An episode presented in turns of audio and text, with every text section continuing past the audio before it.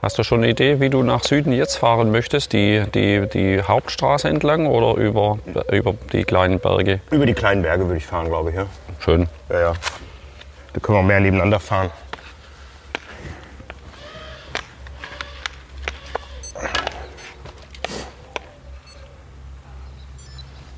Also, Gut, dann lass uns die Reise beginnen.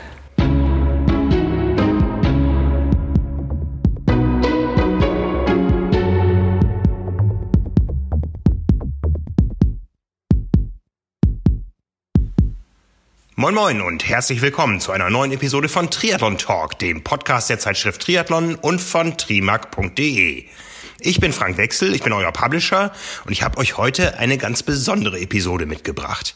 Nicht nur, weil wir diese Episode schon vor sieben Monaten aufgenommen haben, sondern auch, weil wir sie unter ganz besonderen Bedingungen aufgezeichnet haben.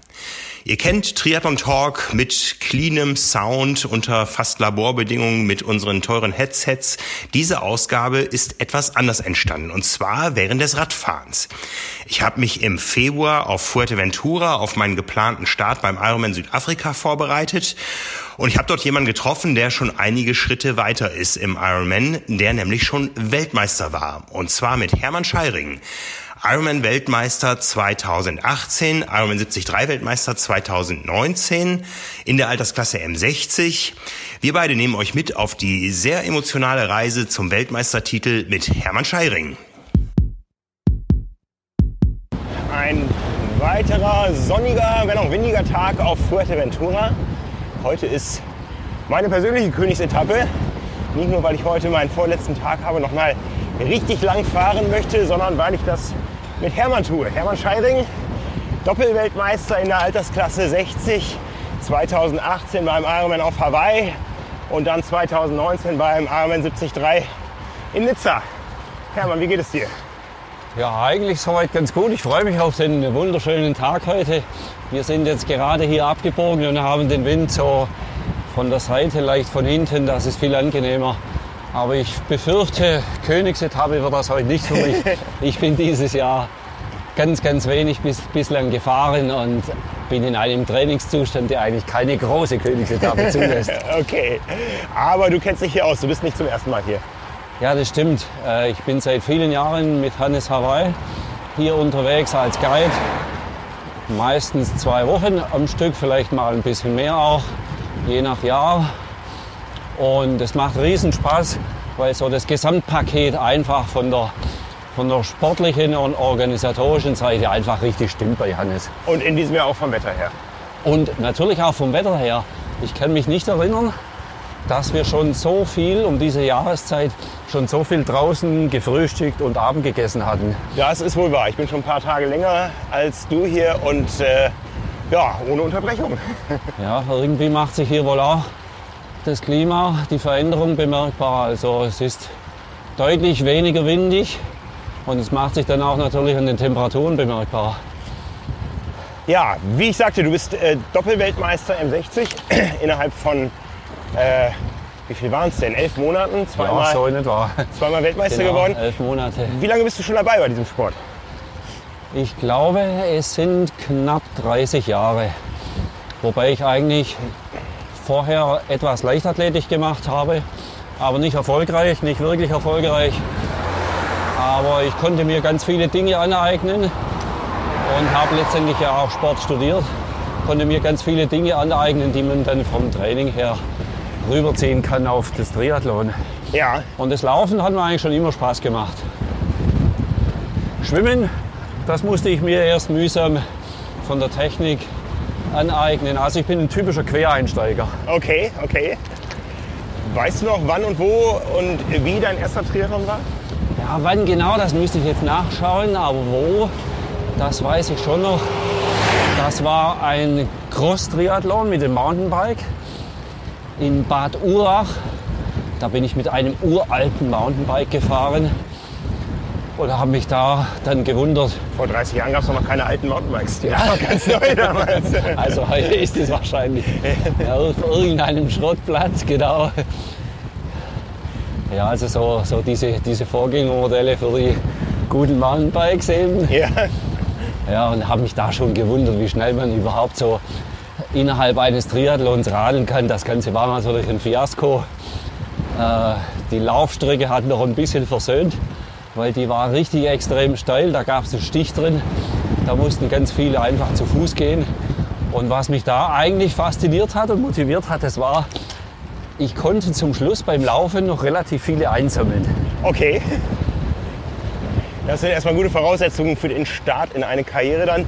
Äh, Bad Urach, jetzt muss ich als Norddeutscher äh, ein bisschen äh, im, im Nebel rumstochern, liegt wahrscheinlich Das liegt äh, auf der Schwäbischen Alb. Da, da stocherst du Ja. vorerst im Nebel, aber da hat es wirklich tatsächlich öfter mal Nebel, das stimmt schon. Okay, Äh, gehört zum, ich hoffe, ich sage es jetzt richtig, ja, gehört zum Landkreis Reutlingen und ich wohne ja im, im Landkreis Göppingen. Also es ist so, äh, ich sag mal Westalb, okay. Schwäbische Alb. Ja, also du bist Schwabe, man hört es auch. Ich spreche hier so ein bisschen mit dem norddeutschen Akzent. Wir treffen uns irgendwo in der Mitte. Ich werde mich bemühen. Du sagtest, du hast äh, Sport studiert, bist aber danach der Uni treu geblieben oder wieder dazugekommen. Ja, genau. Also, äh, äh, das stimmt. Äh, ich war dann viele Jahre als Lehrer tätig, war auch Schulleiter, war als Schulrat tätig und bin dann irgendwann wieder an die Pädagogische Hochschule zurück. Also das sind so keine Fachschu Fachhochschulen, das sind so den Unis gleichgestellte, nur in Baden-Württemberg existierende äh, Hochschulen. Und da werden in der Hauptsache äh, Studiengänge angeboten, die mit Erziehungswissenschaften zu tun haben. ja, da bist du Dozent und auch in der Forschung tätig? Genau, da bin ich Dozent für Erziehungswissenschaften, äh, Schwerpunkt Schulpädagogik und alles, was so im Forschungsbereich äh, Migration, Integration, Gewalt, äh, also schwierige Themen auch anbelangt. Das, das ist so mein, mein Schwerpunkt. Also Themen, die gerade im, im Trend, auch im medialen Trend sind, äh, nicht zuletzt aufgrund der Flüchtlingswellen, die wir hatten. Dein Berufsbild ändert sich dann wahrscheinlich auch laufend, ja? Ja, das stimmt. Und wir haben jetzt, das schließen wir jetzt im Sommer ab, ein großes EU-Projekt zusammen mit anderen Partnern aus der EU. Da haben wir probiert, äh, mit, mit äh, Methodencurriculas und mit, mit neuen Methoden diese Integrationsphase zu fördern und zu beschleunigen und mehr ins Gelingen reinzukriegen. Das werden wir, wie gesagt, jetzt im Sommer abschließen. Was fehlt, ist eben Paperwork und das Schreiben noch. Ja. Aber was sagt der, der sich damit in der Theorie viel beschäftigt hat, kann es gelingen? Sind wir auf einem guten Weg? Also 2015 war jetzt für Deutschland ein schwieriges Jahr, keine Frage, aber wenn man überlegt, wie viel das Deutschland dann auch an Angekommenen aufgenommen hat, das ist schon eine besondere Leistung. Ich glaube, europaweit sind wir da schon, vielleicht sogar weltweit auf einem richtig guten Weg. Also die, die, die mediale Geschichte ist das eine, aber die Realität, dass es funktionieren kann, ist das andere. Sicher ein, ein äh, Thema, was spannend bleibt, noch über viele Jahre. Du sagst, wir sind da europaweit an der Spitze. Wie ging es mit dir im Triathlon weiter nach dem ersten Cross-Triathlon? Äh, du bist ja nicht sofort Weltmeister geworden. Nein, ich habe mich dann irgendwie so auf lokaler Ebene oder regionaler Ebene rumgetrieben, habe das eine oder andere Mal gemacht und irgendwann bin ich bei der ITU gelandet und habe dann bei Weltmeisterschaften mal probiert mitzumachen, olympische Distanz oder Sprintdistanz. Und da wusste ich, okay, ich könnte auch mal vorne mitmischen. Und dann hast du irgendwann mal Blut geleckt. Ja. Wo, wo warst du bei den Weltmeisterschaften am Start? Ja, zum Beispiel in London, 2013 war das. Ja, War ein wunderschönes, tolles Event. im Hyde Park. Genau im Hyde Park. Aber auch da musste ich bitteres Lehrgeld noch bezahlen. Da habe ich zum ersten Mal erfahren, was so beim Schwimmen ein richtiger Kälteschock ist. okay. Ja, das Wasser war so bitterkalt. Und wir konnten ja erst unmittelbar vorher rein in das Wasser. Und ich habe dann wahrscheinlich überzockt die ersten 200 Meter und dann die Kälte noch dazu. Also da hatte ich mal richtig Probleme. Ich erinnere mich an London, dass es eine große deutsche Nationalmannschaft äh, gab, was man ja sonst bei den Kurzstrecken nicht immer hatte. Immer ein bisschen location-abhängig. Die, die Briten sind überall die größte Mannschaft, egal in welchem Winkel der Erde das äh, Grand Final der ITU stattfindet. Aber wie war das so, im Nationalteam da aufzutreten? Ja, das war schon eine, ein ganz besonderes Ereignis. Also ich, wenn ich mich richtig entsinne, waren das glaube ich 200 Personen, Ja, die da gestartet sind. Und das hat schon was, wenn mal eine richtig große Gruppe da äh, dabei ist. ich erinnere mich an die Nationenparade im strömenden Regen auf Ja, dem. Trafalgar Square. Da war es furchtbar, also richtig Londoner Wetter. Die haben das ganz toll organisiert und vorbereitet und dann regnet das in Strömen. Wie viel hast du damals trainiert für Kurzdistanzen? Äh, muss ich jetzt schon ein bisschen zurück überlegen. Vielleicht waren es in der Woche 10 bis 15 Stunden. 10 bis 15 Stunden. Du Ja. warst ja damals schon so in der Mitte der 50er unterwegs. Ja, genau. Ja, und da habe ich mal überlegt, geht das überhaupt, dass du quasi zwischen 50 und 60 schneller werden kannst? Oder vielleicht sogar umsteigen Okay. von der Sprintdistanz auf die Langdistanz. Das ist so nach und nach einfach mal gereift. Also ich hatte eigentlich nie so richtig das Ziel, Langdistanz zu machen und auch nicht das Ziel, irgendwann mal nach Ha- Hawaii zu gehen. Aber irgendwo gab es wohl einen Punkt, wo dann der Groschen gefallen ist. Das könnte auch noch was sein. Kommt man dann eben wenn man in den 50ern ist, so ein bisschen was wie Torschlusspanik? So, ich möchte das unbedingt machen, bevor es vielleicht irgendwann nicht mehr geht, weil das Knie zwickt?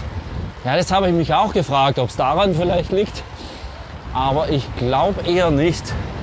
Es könnte sogar sein, dass ich hier bei Hannes Hawaii Leute kennengelernt haben, die erzählt haben, wie schön das war.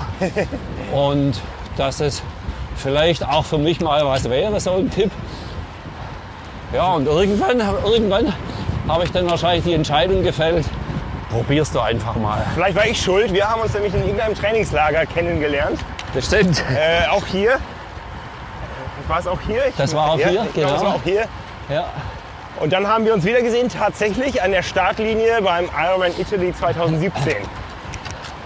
Ja, das stimmt, genau. Das war so. Wir haben uns in Cervia wiedergesehen. Ein ganz toller Wettkampf. Und da habe ich dann bereits mit 2016 begonnen, mich da systematisch auf die Langstrecke vorzubereiten. Also insgesamt habe ich, ich glaube mal, drei Jahre investiert, um umzustellen. Drei Jahre investiert heißt das Training hochgeschraubt. ja, die Intensitäten wenig hochgeschraubt, aber dafür mal die Umfänge deutlich erhöht und daran gearbeitet, was für mich so die eigentliche Schwachstelle war. Und das war tatsächlich das Schwimmen. Okay. Das heißt, wie sah ein Trainingstag, eine Woche dann aus? Äh, Du warst 2017 schon jenseits der 60? Ja, äh, ne, ne, 2018 bin ich 60 geworden. Okay, das heißt, Also du warst 2018 bin ich in der AK 60 gestartet und der Plan war dann, in Cervia den Slot zu holen. So als quasi Ältester der 55er Gruppe.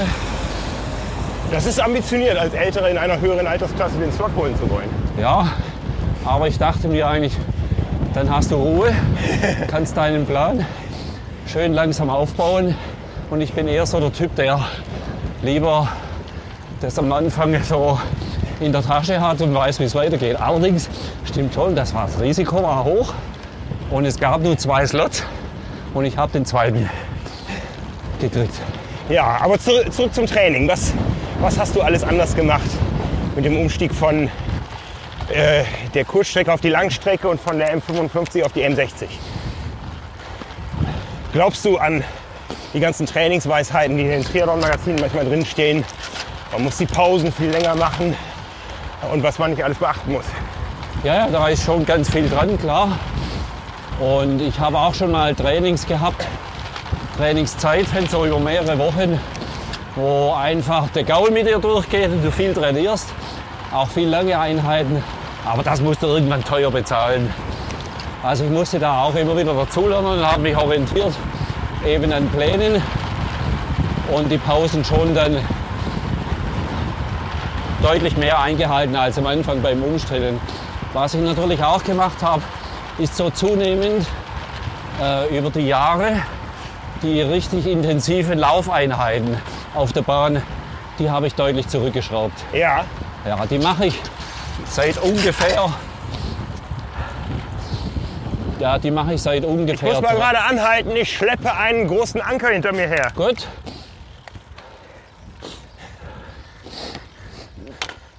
Da lag gerade ein Drahtgeflecht auf der Straße, aber Okay. ich glaube, Draußen?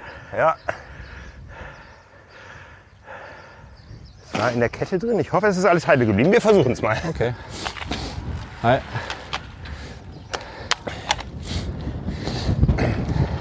Also die Laufgrundlagen im Tempo waren gelegt. Du musstest auf Distanzen kommen. Genau. Also diese, diese intensiven Einheiten auf der Bahn, die ich noch bei der Kurzstrecke gemacht habe, regelmäßig gemacht habe, äh, mit hohen Intensitäten, die habe ich dann so über die Jahre reduziert und ungefähr seit vier, vielleicht sind es fünf Jahre, habe ich das komplett abgelegt. Ich gehe nicht mehr auf die Bahn. Die Verletzungsgefahr ist mir viel zu groß. Und wer einmal so eine Knochenhautentzündung hatte, der weiß, wovon ich spreche. Ja, Und da kann mal eine ganze Saison mal schlichtweg in den Sand gesetzt sein. Hattest du da viel mitzukämpfen in diesen 30 Jahren mit äh, nicht äh, akuten Verletzungen, sondern eher äh, Überlastungsproblemen Ja, da, orthopädischer Art? ich, ich, ich glaube, das ist immer so eine, so eine, eine, eine unscharfe Grenze zwischen Überlastung und tatsächlich Verletzung dann, wo es herkommt letztendlich. Ich glaube, das begleitet Triathleten immer Verletzungen. Und die Frage ist natürlich nicht nur, wie kriegst du es weg, sondern wie gehst du damit um. Ja, Und da gehört, glaube ich, also man, man lernt da unheimlich viel Geduld, wenn man Verletzungen hat und man kennt seine eigenen Schwachpunkte, quasi in Anführungszeichen seine Achillesfersen, die man so hat. Bei mir ist es die Schulter und lange Jahre war es tatsächlich auch die Achillessehne. die Schulter führst du das zurück darauf, dass du eben doch noch mal einen Schwerpunkt auf Schwimmen gelegt hast und die Umfänge da gesteigert hast? Ja, das hat schon mit Umfängen zu tun und das hat mit dem zu tun gehabt, dass ich einfach die, die Dehnungsfähigkeit der Schulter äh, vernachlässigt habe. Und die Muskulatur, die man quasi beim Schwimmen so eher im vorderen Bereich aufbaut, zu Disbalancen geführt haben im hinteren Bereich. Ja. Und das musste ich dann wieder mühsam äh, verändern. Man sagt ja, dass man vor allem das Schwimmen am besten lernt, wenn man es in ganz jungen Jahren in Angriff nimmt. Wie sah das bei dir aus? Wie, wie hast du richtig schwimmen gelernt? Bist du in einen Schwimmverein gegangen? Hast du dir Personal Coaches geholt? Oder Ja, wie lernt man um die 60 richtig schwimmen? Ja, also so richtig gelernt habe ich schon, vielleicht 20 Jahre früher. Wobei das natürlich nicht so gut dann aussieht wie jemand, der das mit, mit 8, 10 oder 15 Jahren gelernt hat. Aber ich bin da in einem Verein. Und da hat sehr gute Trainer, die mir das gezeigt haben. Ja, und das hat dann so einigermaßen gut funktioniert. Ich habe zwar jetzt keine Spitzenzeiten, aber so in der Altersklasse bin ich dann immer, ich sage mal, in den vorderen 5% rausgekommen. Das heißt, wie oft in der Woche bist du in deiner Ironman-Vorbereitung ins Wasser gegangen? Äh, vielleicht fünfmal. Also so in den unmittelbaren Vorbereitungen, wenn mal so eine dreiwöchige, vierwöchige Peakphase anstand, dann schon jeden Tag. Respekt. Also da würde es bei mir an der Motivation scheitern. Ja, Das ist dann der Unterschied, wenn man das in jungen Jahren häufiger gemacht hat. Dann hat man irgendwann keine Lust mehr auf diese Pools. das stimmt, genau. So dieses Kachelzählen. Ja. Ja, und eine Einheit war dann wie lang? Eine Schwimmeinheit. Ja. Zwischen, also ich rede es mal netto, so zwischen einer Stunde und 90 Minuten. Also das ist schon ein ambitioniertes Schwimmprogramm. Auch wenn man jetzt nicht zusätzlich Radfahren und laufen würde. Welche Zeit kam dann dabei raus in der Adria beim Ironman Italy? Da muss ich jetzt genau überlegen. Ich glaube, da war genau eine Stunde meine Zeit, meine Schwimmzeit. Damals in Cervia war es relativ flach, das Wasser. Man konnte lange spazieren gehen. Ich erinnere mich. Ja, genau. Und keine Wellen, also eigentlich fast optimale Verhältnisse. Ja, das war genau eine Stunde sogar. Jetzt erinnere ich mich, ich habe drauf geschaut. 1,000. Stimmt, ja. Und auf Hawaii war es ein bisschen mehr. Da bin ich mit 1,04 oder 1,05 rausgekommen. Also ich war da eigentlich stolz auf mich. Das, äh, Das, kannst das du, war so, das war für mich okay. das kannst du auf jeden Fall sein. Ja, das Radtraining ist sicher das Training, wo die Umfänge in der Vorbereitung auf eine Langdistanz dann sich ganz anders darstellen als bei einem Kurzdistanztraining. Ihr seid ein bisschen mehr mit dem Wetter gesegnet, als wir es in Hamburg manchmal sind. Wir haben eben kurz vorher darüber gesprochen, du besitzt noch keinen Indoor-Trainer. Ich habe eine alte Rolle. Eine alte, Ja, so also Staubsaugergeräusch. Ja, genau, sowas. also mit der fahre ich dann schon, wenn es regnet oder wenn es äh, Winter ist bei uns. Da So fahre ich richtig schon noch mit Reifenabrieb. mit Reifenabrieb, alles drum und dran. Genau, ich habe dann so in zwei Meter Entfernung einen, einen Fernseher und gucke dann irgendwas an. Am liebsten Tour de France oder wie auch immer, irgendwelche Sendungen. Na, also ich würde schon gerne umstellen auf ein vernünftiges Gerät, das dann einfach so passt zu dem Wintertraining oder Schlechtwettertraining. Aber wie gesagt, ich habe da auch ein Fahrrad draufstehen. Da würdest du vielleicht irgend, irgendwelche guten Preise noch erzielen für einen Altertumswert. Das ist so ein altes Peugeot mit, mit, äh, mit Schaltung am, am Unterrohr dran. Okay, Das hat schon noch was. Aber für deine Langdistanzkarriere hast du dir da ein neues Outdoorrad zugelegt? Ja, genau. Da bin ich mit einem BMC dann unterwegs. Habe mir das dann auch leider erst nach Hawaii äh, einstellen lassen auf meine Sitzposition. Das war schon eine große Hilfe. Ja, und insgesamt ist das Training dann schon anders geworden. So auch da, ich sage mal vom Großprinzip her, die Sprint-Einheiten, die kurzen, giftigen Sachen haben deutlich an Bedeutung verloren. Dafür aber musste ich mal lernen, 100 Kilometer am Stück zu fahren oder auch mal so in den Anfangsjahren einfach mal nur für den Kopf 150 oder auch mal 180 oder auch mal eine 200er Strecke. Genau das, was wir heute auch vorhaben. Genau, ich vielleicht die Hälfte. Ja, aber das hat dann richtig Spaß gemacht. Und wenn man mal, wenn man mal merkt, dass das gibt einen Trainingsfortschritt bei jedem Mal und das kann man auch dokumentieren irgendwie, dann ist das eine tolle Geschichte. Ungefähr so, wie wenn man ein schwieriges Klavierstück oder Geigenstück einübt und jedes Mal bei dem Üben merkt, okay, jetzt über diese schwierige Hürde hinweggekommen, das hat jetzt ganz gut geklappt Ja, und das hört sich jetzt schon ganz passabel an. Und dann kommt Motivation ganz von allein. vor 30 Jahren, als du angefangen hast, da wusste man, ein Watt ist eine Einheit in der Physik, die ist weit weg vom Triathlonsport. Hast du dich auf diese ganzen Dinge eingelassen? Diese ganzen schönen Kürzel wie GPS und FTP und so weiter? Ja, oder? schon. Ja? Ja, ja, also äh, ich achte da schon immer drauf, dass ich über die neuesten Entwicklungen, egal in welcher Sportart und egal, ob sie jetzt äh, medial unterstützt sind oder nicht, das Ganze mitverfolge und in die Diskussion, die Diskussion auch mitverfolge. Natürlich, klar. Ich bin dann auch die eine oder andere Saison jetzt schon mit Wattmessung gefahren, aber ich habe es dann wieder bleiben lassen. Ja.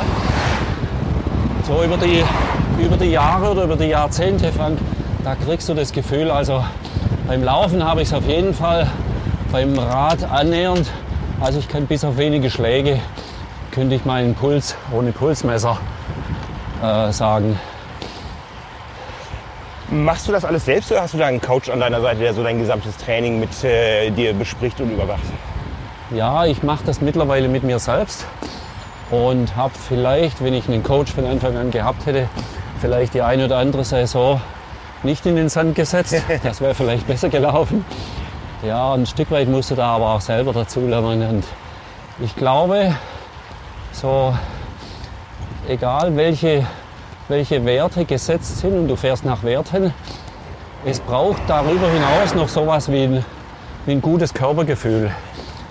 Passt jetzt das für mich? Ja. Wenn ich jetzt 220 Watt fahre, äh, Schnitt vielleicht vier Stunden lang oder so und kriege von dem Trainer die die Vorgabe und ich fühle mich so, dass ich das überhaupt nicht hinkriege, dann habe ich irgendwie so das Gefühl, oh, doch versagt, Ja, doch das, zu wenig das, gemacht. Das sind jetzt reale Werte, über die du sprichst. Vier Stunden mit 220 Watt. nein, nein, war jetzt nur so ein, Ja, nur so ein okay. Beispiel. Ich schau dir alles zu.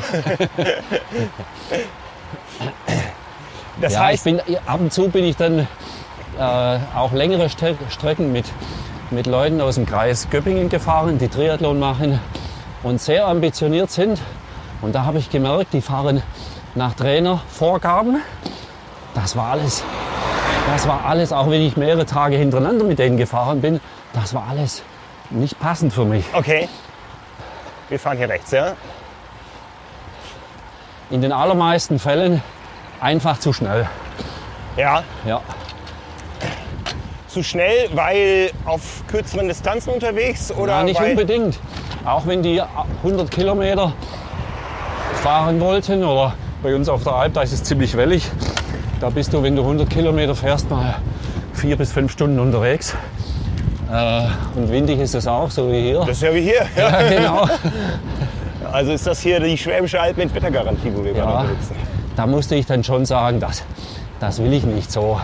Weil äh, ich habe äh, relativ oft auch das Rad dann hingestellt und bin dann gekoppelt.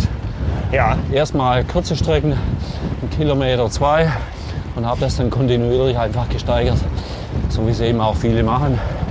Ist jetzt kein großes Geheimnis und nichts Besonderes, aber äh, was ich eigentlich sagen wollte, ist dieses Körpergefühl, dass neben diesen, ich sag mal, harten Daten, da gibt es noch sowas wie diese Soft-Daten, Soft Skills und die erachte ich schon als sehr wichtig. ja. Was kamen dann dafür Umfänge über ein Jahr auf der Schwäbischen Alb äh, zustande, als du dich auf deine erste Langdistanz eingelassen hast? Also für Hawaii kamen zustande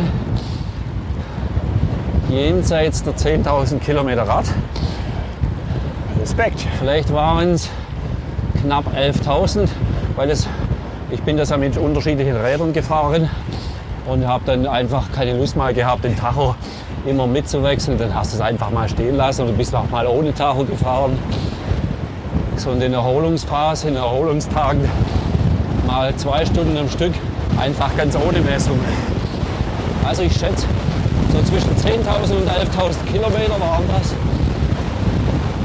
Bei den Laufkilometern kamen dann zusammen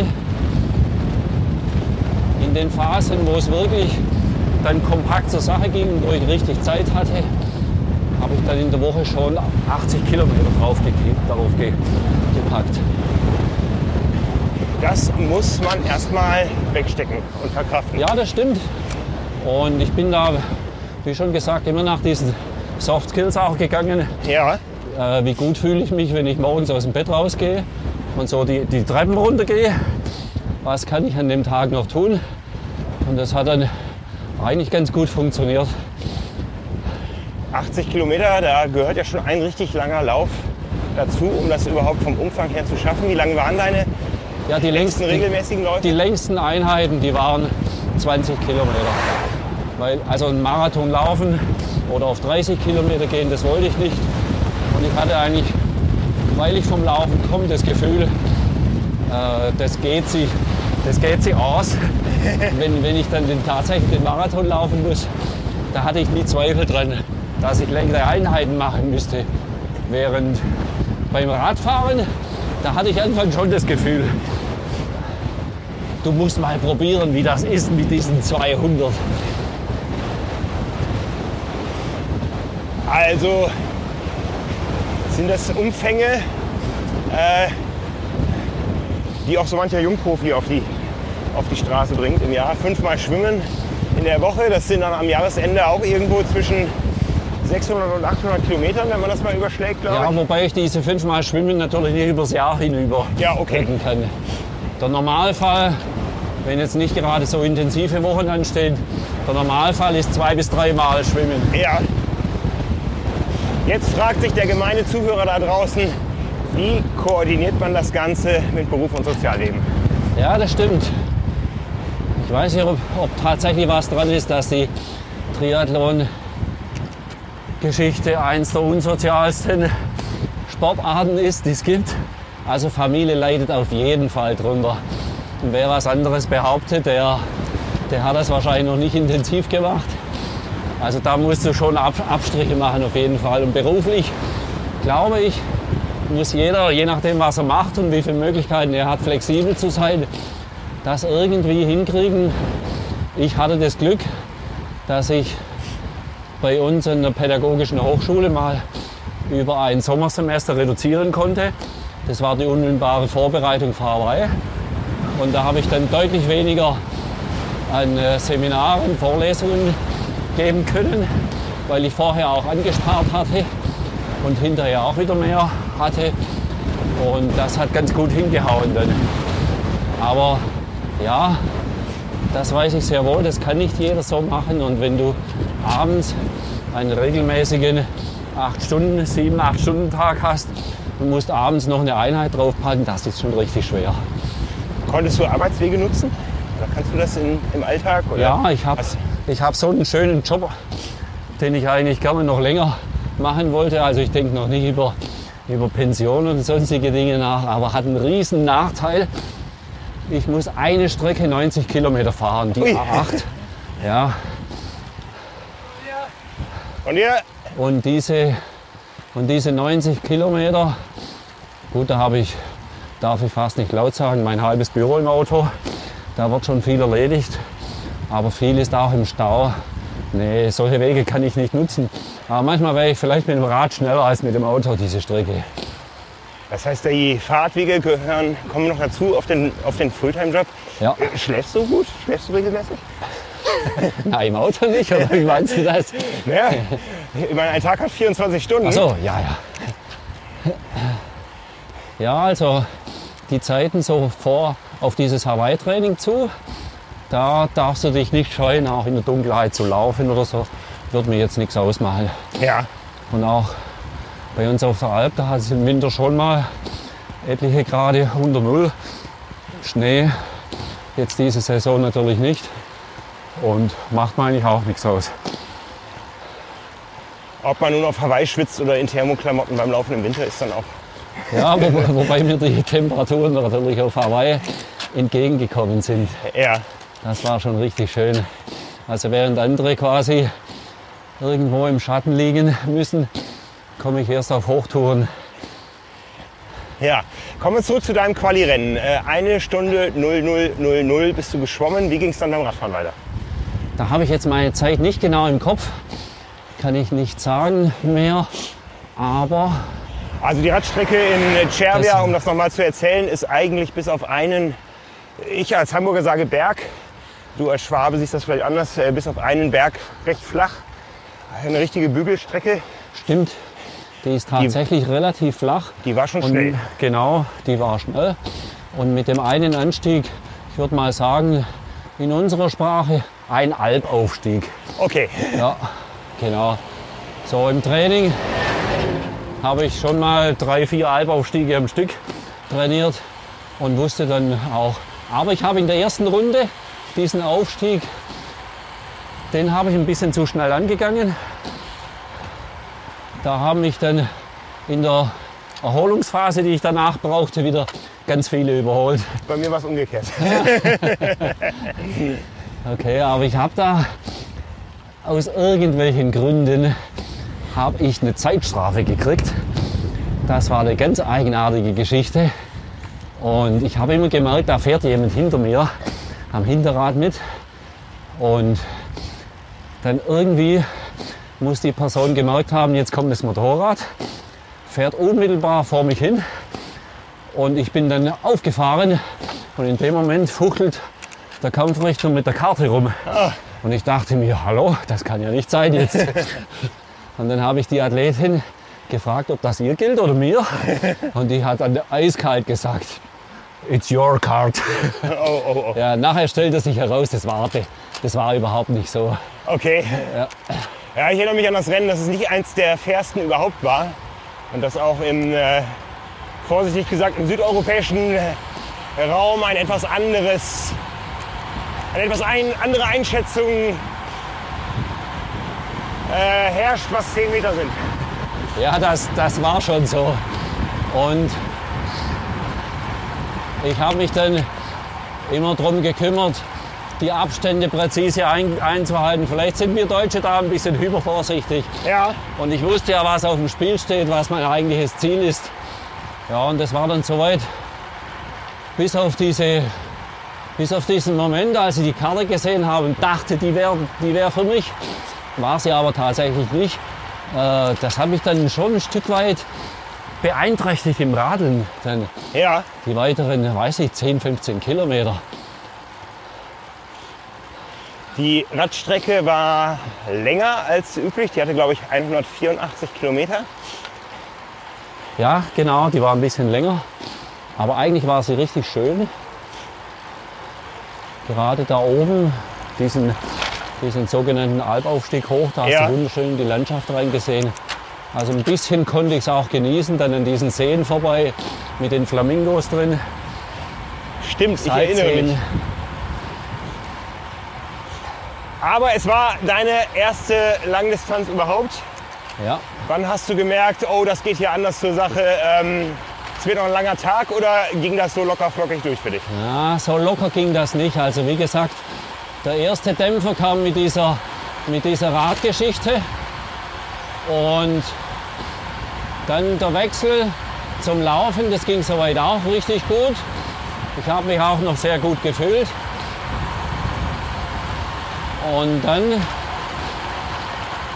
und dann beim Laufen habe ich auch Fehler gemacht. Ich bin einfach zu schnell angegangen. Ich konnte dann den Schnitt nicht halten, so die letzten 10 Kilometer beim Laufen, also das war schon mehr als zäh.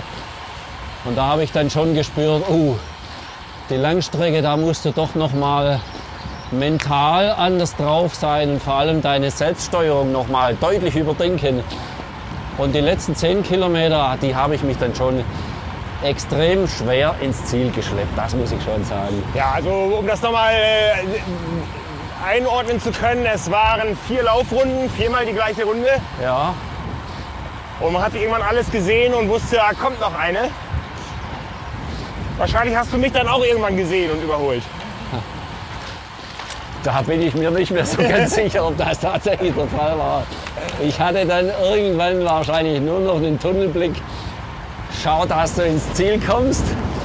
Und ich kann mich zumindest nicht daran erinnern, Frank. Ich auch nicht. Also ich äh, kann mich ans Laufen stellenweise tatsächlich nicht mehr erinnern. Ja, Weißt du noch deine Marathonzeit dann?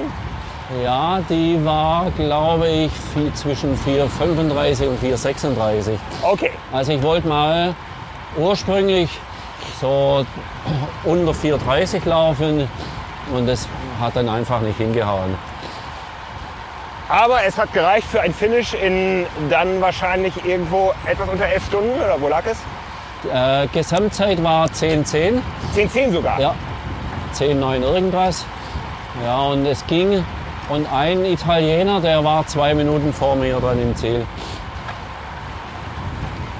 Ich, ich weiß gar nicht das mehr. Ich, ich. müsste jetzt nachschauen, wie meine Zeit war, aber wahrscheinlich haben wir dann zusammen Pizza gegessen hinterher. Ah, Ich weiß ja, dass die, die Zielverpflegung unheimlich trocken war. ja, das stimmt schon.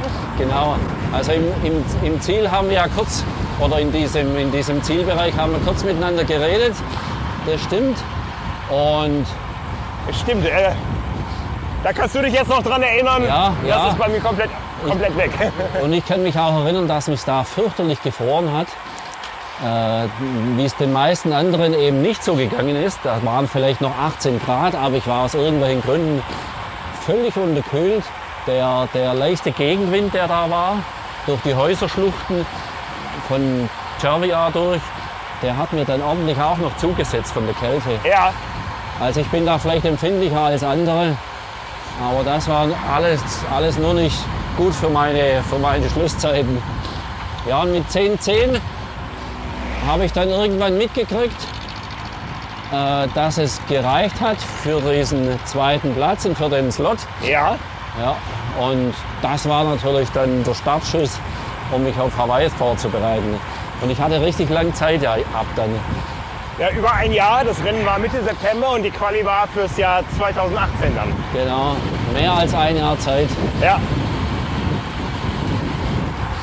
Ja, und dann konnte ich erstmal vier Wochen schön sauber runterfahren, abtrainieren alles, Urlaub machen noch. Und dann so Ende des Jahres systematisch beginnen mit einem Training. Wie fühlt es sich dann an, mit dem Slot in der Tasche in ein neues Jahr zu gehen? Geht man da mit einem ganz anderen Selbstbewusstsein in, in eine Saison oder ist das eine Saison, die einfach einen etwas späteren Höhepunkt hat? Ja, da gehst du schon mit einem anderen Gefühl rein, hast diesen Coin und denkst, okay, das große Ziel, so Hawaii einmal mitzumachen oder sich da zu qualifizieren, das hast du jetzt schon. äh. Und dann beginnst du so ein bisschen zu taxieren, was ist jetzt meine Zeit wert, wo könntest du da in etwa landen und was dann für abenteuerliche Geschichten da rauskommen mit Triathlon-Kollegen, das finde ich schon bemerkenswert. Also die einen, die sagen, naja, Cervia 1010, pass mal auf, Hawaii, da brauchst du locker mal eine Stunde länger. Und dann guckst du natürlich gleich, eine Stunde länger, wie, wie lange haben die 60-Jährigen gebraucht da mit elf Stunden? Und denkst, naja gut, eine Stunde länger, irgendwo so vorderen Bereich, vielleicht Top 20, wenn du Glück hast, vielleicht Top 10. Okay, Aber das war schon präsent für dich, mal so in die Listen reinzugucken. Du wolltest nicht einfach nur finishen auf Hawaii, um es einmal gemacht zu haben. Ja, ich habe dann schon begonnen, so ein bisschen zu taxieren mit der Zeit und zu spielen, was ist da möglich. Und da muss ich sagen, ist mir, sind mir so die, die erfahrenen Guides, die schon mehrmals hier, hier, äh, mit- denen ich schon mehrmals hier zusammen war und die auch auf Hawaii gestartet sind, deren Einschätzung und deren Erzählungen, die waren dann schon Gold wert für mich.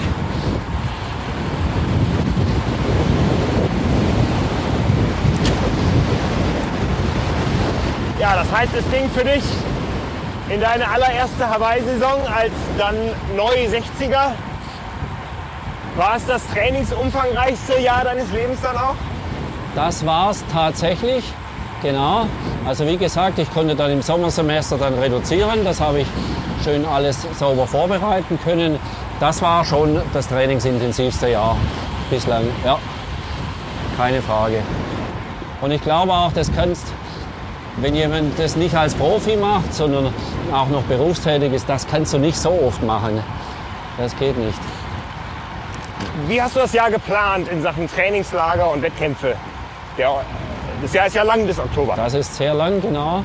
Also die Idee vom, vom, von der Planung war eben, dass ich dann über die Winterzeit einen Schwerpunkt lege, Langlauf.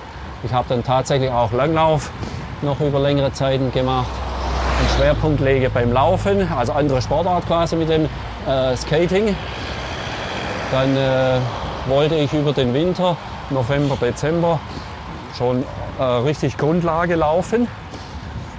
Und dann in dem Trainingslager, das ich wieder geplant hatte bei Hannes Hawaii, da wollte ich schon mit einigen Laufkilometern und Radkilometern reinkommen. Ja, Also ganz anders wie dieses Jahr. Dieses Jahr habe ich fast null Laufkilometer und ganz, ganz wenige Kilometer auf der Rolle gefahren.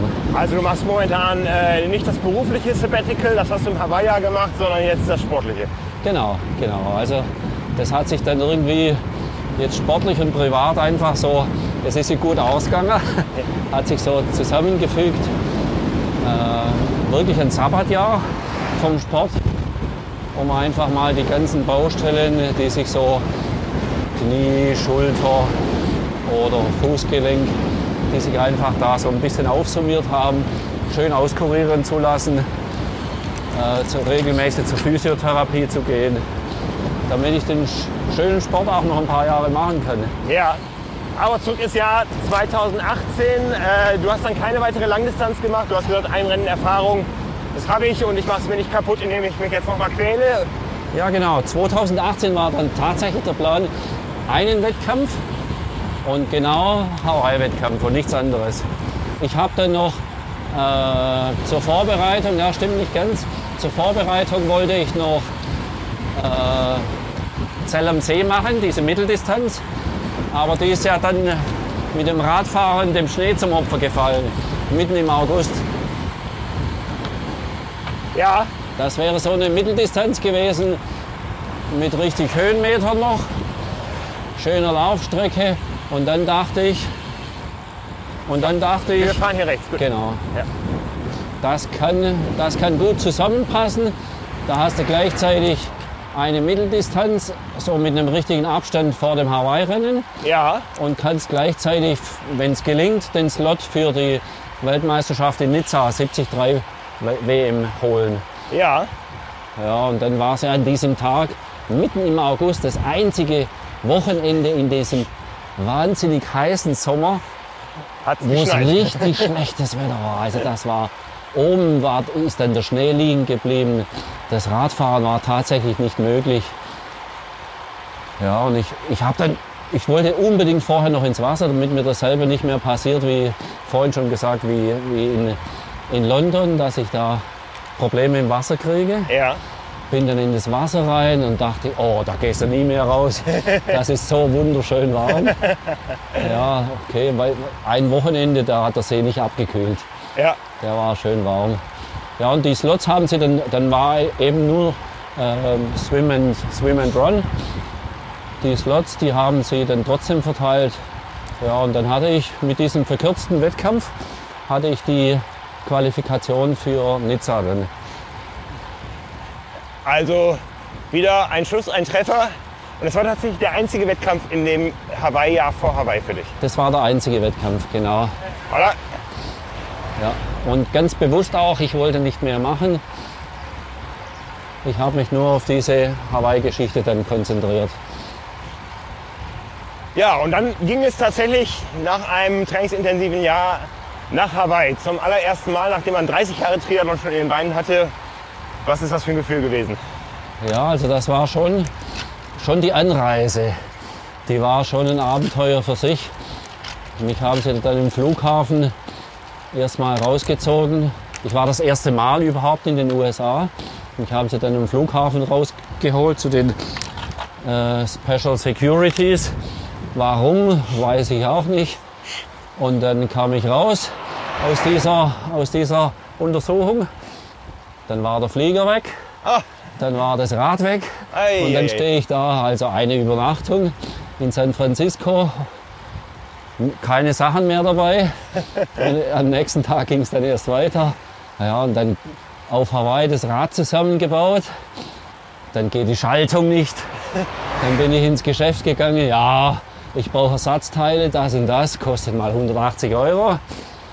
Und dann habe ich die Schaltung erneuern lassen, ein paar Züge rein, die 180 Dollar bezahlt und dann ging die wieder nicht. Ei, ei, ei. Ja, also so ging das ein paar Tage lang und dann wurde es so knapp, dass ich nicht mehr die Radstrecke richtig abfahren konnte vor dem Rennen.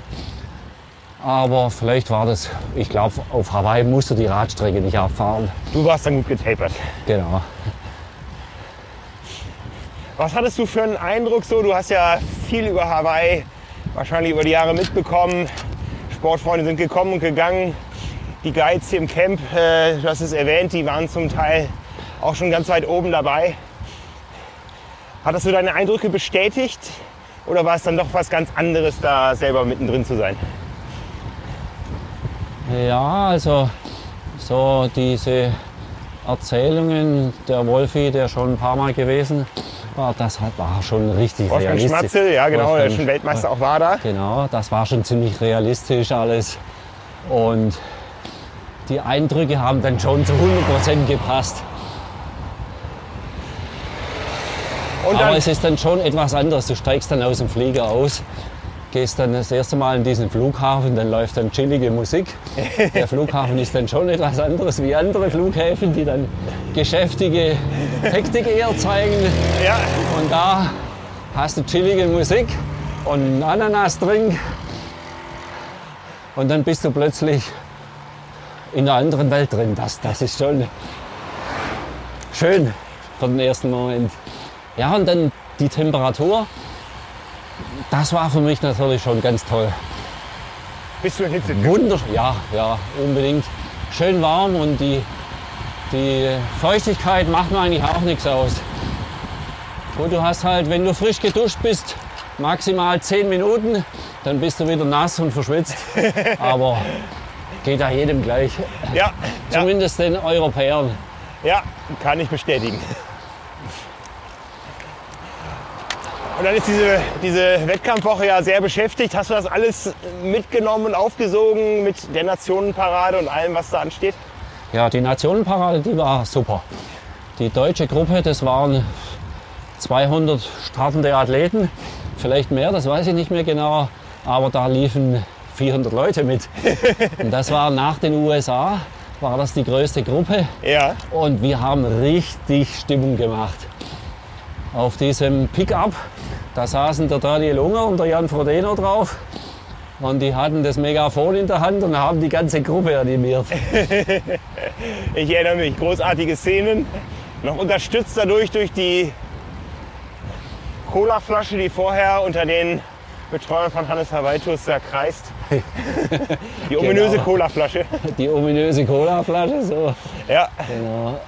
Und dann, dann, dann ist man heiß danach. Dann freut man sich. Dann kann man Ja. sich abwarten, dass der Samstag kommt. Ja, das stimmt. Aber ich habe eigentlich immer versucht, mich aus, aus möglichst vielen Dingen rauszuhalten, um einfach den Fokus zu behalten. Was richtig schön war auch so diese Rituale, die sich da auf Hawaii schon eingespielt haben. Morgens dieses Schwimmen am Pier, das Treffen, das fand ich toll. Zum Kaffeeboot raus. Zum Kaffeeboot raus beispielsweise, genau. Und danach einfach noch so einen kleinen Abstecher. Und das Schöne dann, du triffst ja, neben den Amateuren triffst du ja dann ganz locker so im Gespräch die Profis, mit denen kannst du, die sind alle ganz locker drauf. Äh, mit denen kannst du dann ab und zu mal ein paar Wortchen wechseln und reden.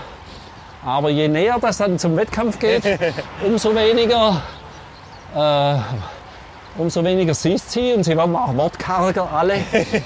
ja. Und da merkst du schon, Anspannung nimmt zu, richtig Ja. zu.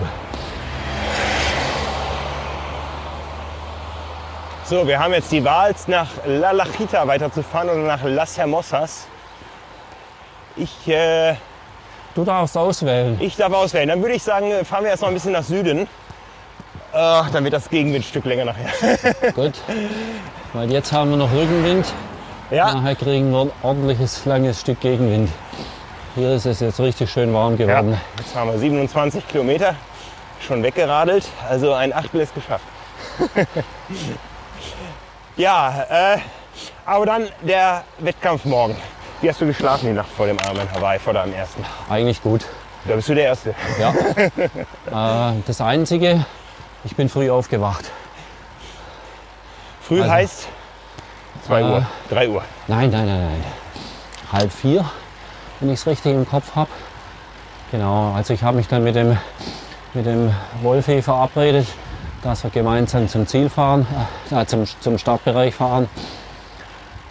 Und ja, das Aufstehen hat mir dann schon ein bisschen Mühe gemacht. Aber da bist du dann in Sekundenschnelle im Fokus und überlegst nur noch kurz, habe ich alles richtig vorbereitet, passt alles soweit. Was will ich noch essen? Ja, Und dann- und dann, und dann geht's in diesen, in diesen äh, Startbereich rein. Und das ist Er- Erstmal erstmal geht es hinter dem Hotel zum Bodymarking. Das ist für mich immer Ja. so der Moment, wo man merkt, die Leute da reingehen. Da Das geht's ist, los. Das ist schon was Besonderes. Und ich dachte auch, als ich mein Rad abgegeben habe, Am Tag vorher? ist ja, am Tag vorher, Genau. oh, hinter mir kommen schon die Profis. Die klatschen tatsächlich Beifall. Dann habe ich mir umgedreht und überlegt, wer das sein könnte. Habe ich nicht gekannt, bis ich gemerkt habe, die begrüßen jeden so. und das ist dann morgens auch beim Bodypainting äh, eine zwar konzentrierte, aber trotzdem irgendwie eigenartig, fast möchte ich sagen, feierliche Stimmung. Es ist ein Spirit. Ja, Spirit. So viel, äh, gibt es so viele kleine Szenen auf dem Weg zum Start. Da kommen dann Menschen auf einen zu, die man nicht kennt, die mit einem beten wollen und sowas. So in etwa, ja. Ja, also das ist äh, auch für mich, muss ich sagen, ich war jetzt 22 Mal da drüben. Dieser, die, diese zwei Stunden vor dem Start kriege ich jetzt Gänsehaut hier. Ja, das stimmt. Da, so ist es mir auch gegangen. Damals und jetzt auch, da kriegst du wirklich Gänsehaut. Also der Moment ist ein ganz besonderer. Und da beginnt dann eine Prozedur, die mit diesem, mit diesem Bodypainting und allen anderen Ritualen, die du so jeder für sich, wie es wie er's gewöhnt ist und wie es machen möchte, auch nacheinander durchmachst.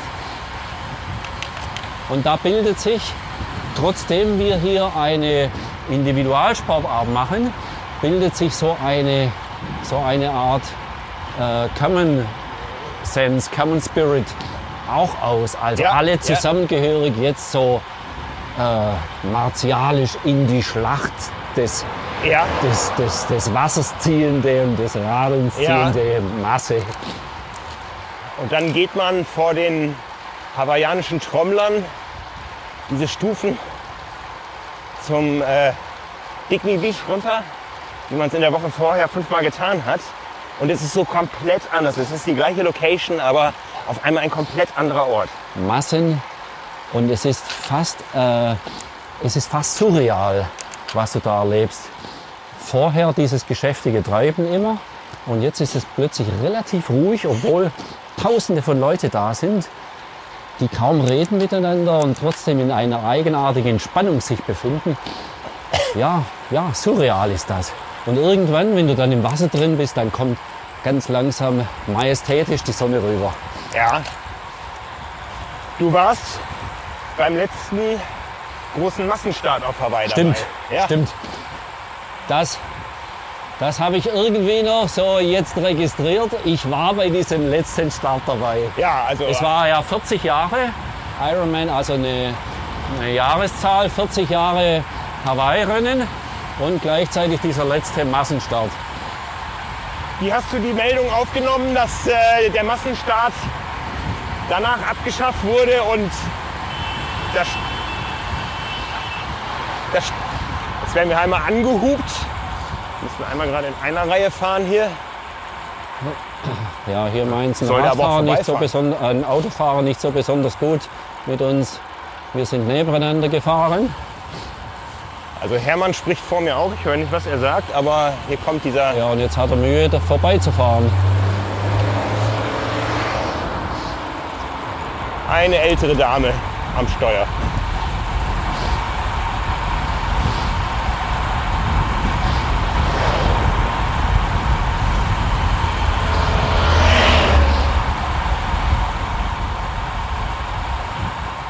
Wir werten das jetzt als Anfeuerung, Hermann. Ja, das kann nur so gemeint gewesen sein. Genau, genau, Ja, äh, wie habe ich das aufgenommen, hast du gefragt? genau. Eigentlich ein bisschen mit gemischten Gefühlen. Also ich habe, äh, wenn wir vielleicht nachher noch über das Rennen reden, ich weiß nicht, äh, das Radrennen auf Hawaii habe ich ein bisschen unfair empfunden. Ble bleiben wir erstmal beim Schwimmen. Wie war, wie war dein Schwimmerlebnis in diesem riesen, riesengroßen Starterfeld? Wahrscheinlich das größte Starterfeld, was du erlebt hast in deiner Triathlon- Also in der Tat, das, das, die ersten 200 Meter, die waren gigantisch. Wir sind 20 Minuten vor dem Start ins Wasser gegangen und dann äh, tummelt man sich so ein bisschen in diesem Vorstartbereich, schwimmt ein bisschen hin und her, tut so, als würde man sich einschwimmen, wie auch immer. und letztendlich guckt man bloß, dass die Zeit runterläuft. Und je enger die Zeit zum Start hinrückt, umso mehr sammeln sich dann vorne bei dieser virtuellen Linie die Athleten auf. Und der, der Start der Männer, alle zusammen, ich weiß nicht, wie viel sind das dann? 3000 oder sind das noch mehr? Nee, weniger, weniger. Weniger? Sind, äh, das Männerstarterfeld müssten 1500. Okay, Menschen und dann dachte ich, okay, jetzt sind es vielleicht noch so fünf Minuten. Reiß dich mal vorne irgendwo ein, wo du denkst, dass du vielleicht einen geschickten Startplatz hast. Das war so ungefähr in der schwarzen Boje in der Mitte. Und dann war ich so in der dritten, vierten Reihe. Und jede Minute, die es dann näher zum Start ging, bin ich dann plötzlich eine Reihe weiter nach hinten gereicht worden. Ich wusste gar nicht, wo die alle auftauchen. Plötzlich war, in die, war ich in der sechsten, siebten Reihe. Und dann dachte ich mir, jetzt wird es doch dann zu blöd. Jetzt guckst du, dass du vielleicht doch irgendwo noch mal 30 Meter weiter auf die andere Seite schwimmst. Vielleicht hast du dann ein bisschen mehr Glück. Und irgendwann macht's dann Bumm. Quasi fast aus heiterem Himmel. Eine Erlösung dann. Eine Erlösung. Aber was du, das, was du dann erlebst, das ist schon einzigartig. Dann haben ja alle, die vorher senkrecht im Wasser gestanden sind und da irgendwie gezappelt haben, die legen sich mit diesem Kanonenschuss alle waagrecht Ja. und brauchen natürlich dreimal so viel Platz. Ja. Und alle beginnen gleichzeitig mit Armen und Beinen zu rudern.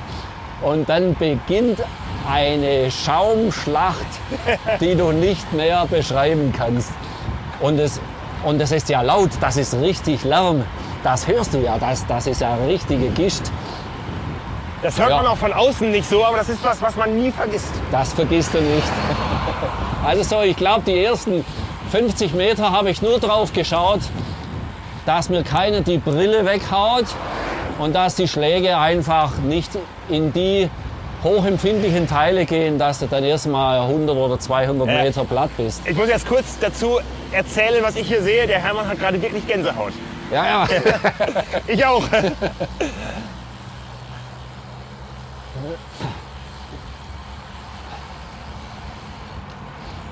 Ja, und dann geht das so ein paar hundert Meter und irgendwann bilden sich dann die kleinen Grüppchen oder größeren Grüppchen. Dann sortiert sich das Feld.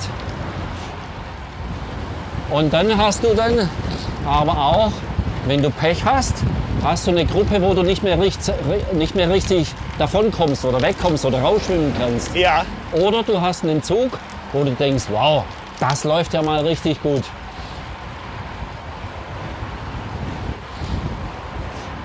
lief es richtig gut für dich dann? Warst du zufrieden? Hast du gemerkt, das wird ein guter Tag? Äh, konnte ich nicht richtig einschätzen. Die Wellen am Tag zuvor, wir hatten ja am Abend davor richtig Regen, da ging ja so ein, so ein Wolkenbruch nieder. Und die Wellen waren jetzt nicht so groß, aber sie waren schon da. Und ich konnte das nicht richtig einschätzen. Erst auf dem, also beim Rausschwimmen, erst auf dem Rückweg, da habe ich so gemerkt, naja, das Schwimmen, ich habe eine gute Gruppe erwischt. Das Schwimmen läuft einigermaßen. Ja. Also so das Gefühl irgendwo zwischen, ich bin mir nicht ganz sicher, aber ich glaube, es passt. Ja, und dann bin ich so Richtung, Richtung Ziel schwimmend irgendwo mit einem rausgegangen und ich glaube, diesen Anzug, den habe ich schon ganz am Anfang mir gemerkt gehabt, der war wahrscheinlich irgendwo immer in meiner Nähe. Und mit dem bin ich dann, glaube ich, ungefähr zeitgleich aus dem Wasser raus, gucke auf die Uhr und sehe, eine Stunde vier ist ganz okay. Ja.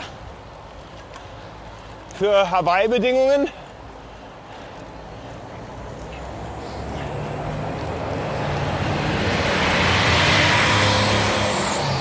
Man muss dazu sagen, die eine Stunde 00 in der Adria, die war mit Neoprenanzug, auf Hawaii dann ohne Neoprenanzug. Stimmt, die war Das mit ist, mir. ich, so genau. der ein guter Abstand dann, die vier Ja, Minuten. das Ja. hat soweit gepasst.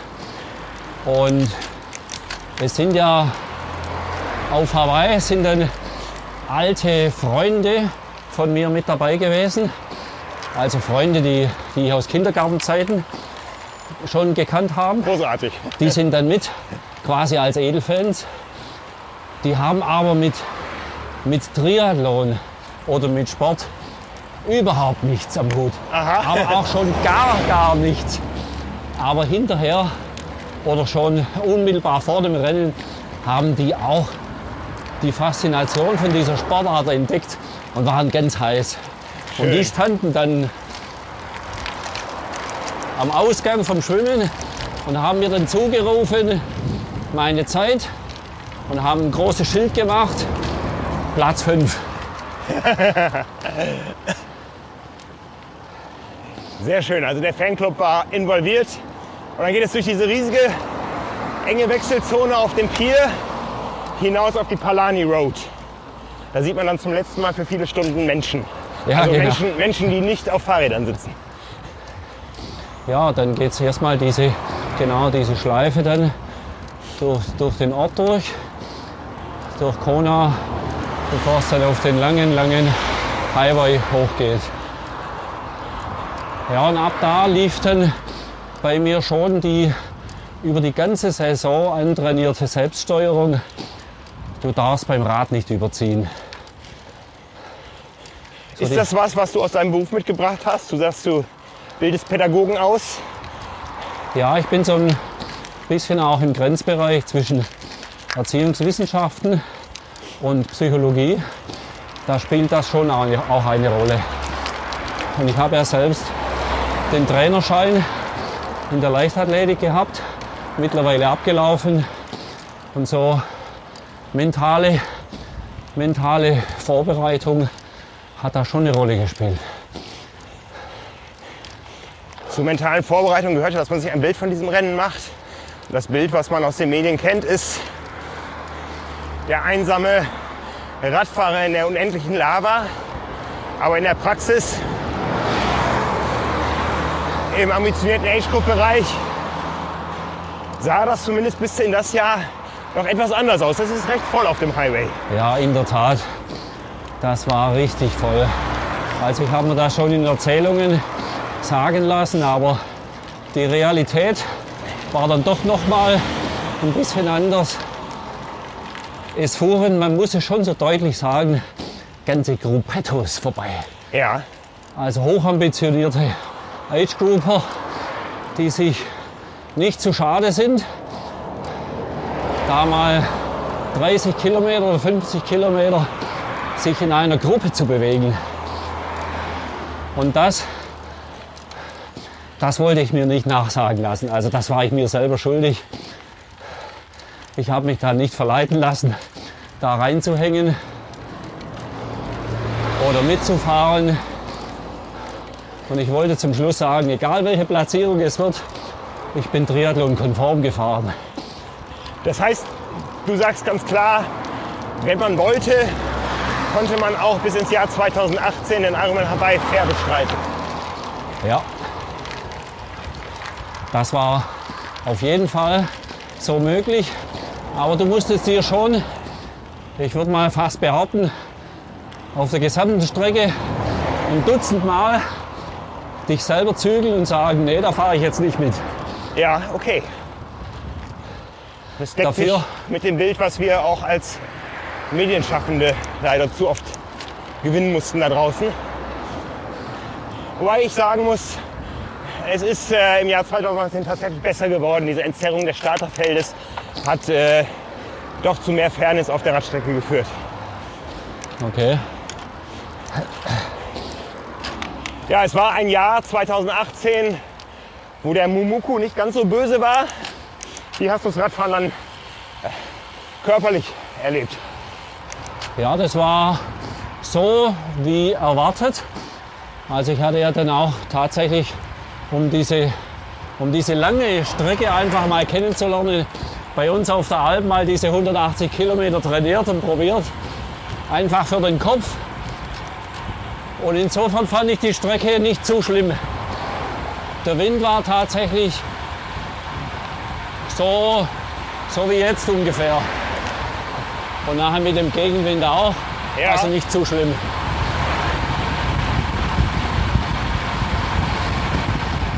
Also wir fahren gerade wieder an die Küste hinunter, sehen vor uns gewaltige Sandlandschaften hier im Süden von Fuerteventura. Wahrscheinlich rauscht es gerade ordentlich.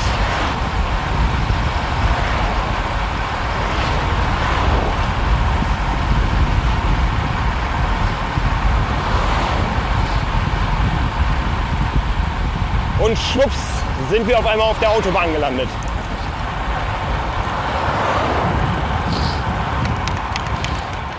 So. Jetzt fahren wir hier auf der Autobahn. Aber ich glaube, wir biegen jetzt hier rechts ab und fahren über die durch den Sand. Ja, jetzt geht es ich unter diese Brücke durch und dann in einem Bogen, wenn alles noch gleich geblieben ist, Richtung äh, La Parette. Erstmal genau nach Matas Blancas. Beeindruckende Landschaften vor uns, finde ich, immer wieder hier. Ja, wenn du dieses schöne, diese schöne Bucht siehst. Ich glaube, da unten hat es auch eine Surfstation. Da im Eck drin.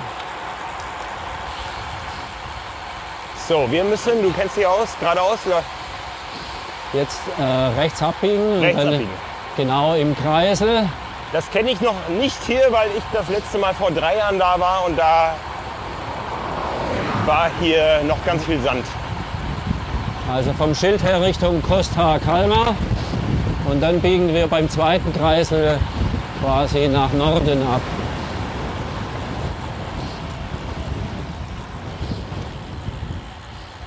Also am Bausand hat es nicht gemangelt hier. Ja, der wächst hier quasi umsonst. Ja.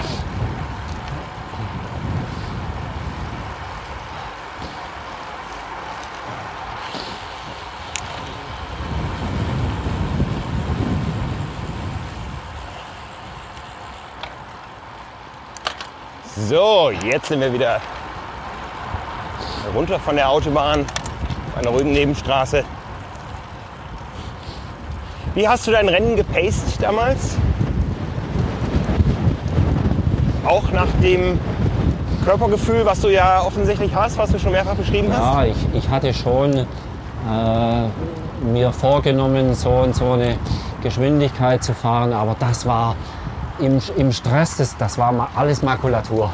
Ja. Also wirklich, wenn du dieses Gefühl hast, kannst du das schön steuern, aber wehe, du hast dieses Gefühl nicht. Und dann, ich würde mal fast behaupten, ein groß, großer Prozentsatz von den Rennen sind diesem, diesem schnellen Radfahren zum Opfer gefallen im Jahr 2018. Ja. Also dort die, die Gefahr, da fahre ich jetzt mit, ich habe die Beine und das passt jetzt für mich. Ja. Äh, dem sind viele unterlegen und dann kommen ja diese, diese euphorisierenden Glückshormone, die das Gehirn ja aus, aussendet, mit dazu. Und diese Euphorie, die verleitet doch zu leicht, schneller Rad zu fahren, als es vernünftig und für das Gesamtrennen eigentlich erlaubt wäre. Ja. Und da habe ich mich schon ganz bewusst zurückgehalten. Also es gab ganz viele Situationen, wo ich dachte, na der oder die zwei oder drei, die jetzt vorbeifahren, das könnte eigentlich mein Thema sein. Aber nee, nee, lass das mal lieber sein. Es kommt ja noch ein ganzer Marathon. Das heißt, über deine Platzierung im Altersklassenranking warst du auch überhaupt nicht informiert.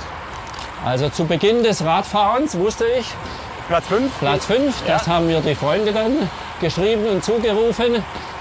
Und am Ende des Radfahrens, da standen sie dann wieder da, wieder mit einem Schild. Stunden später in der glühenden Sonne. Und haben ein Schild gemalt und rufen dann schon von weitem, Hermann, du bist Zweiter. Also nach dem Radfahren war ich dann tatsächlich Zweiter. Ich wusste aber in dem Moment noch nichts von Rückständen oder Abständen. Okay, okay. Aber das trägt dann zu der beschriebenen Hormonausschüttung noch mal zusätzlich bei. Ja, ja, genau. Und da fährst du ja dann an diesem, an diesem Pulk vorbei, wo sich alle, die mit Hannes Hawaii gefahren sind und geflogen sind, sich äh, zusammentun und richtig Rabatz machen und richtig lau machen. Und das ist dann fast wieder heim. Ja. Da fährst du dann rein und alle rufen dann von weitem, ist schön. hat schon was. Ja. Und dann ging es in die zweite Wechselzone. Man konnte das Zieltor sehen und raus auf den Marathon. Erstmal auf den Ali Drive. Die, berühmte Stra die berühmteste Straße der Triathlon-Welt. Äh, die man so ja vermeintlich als Küstenstraße für flach hält.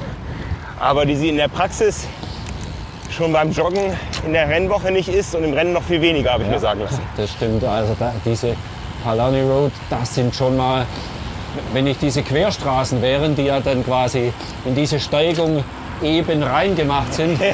dann hätte die, ich weiß nicht, gefühlt 20 Prozent oder so. Keine Ahnung. Aber die ist richtig steil. Aber ich muss nur sagen, ich hatte da ein einzigartiges Erlebnis. Genau an, dieser, an diesem Anstieg. Da habe ich von weitem gesehen, dass die Leute alle applaudiert hatten. Einem Rollstuhlfahrenden Athleten, der mit seinem, mit seinem Gerät sich da hoch gewuchtet hat. Eine Umdrehung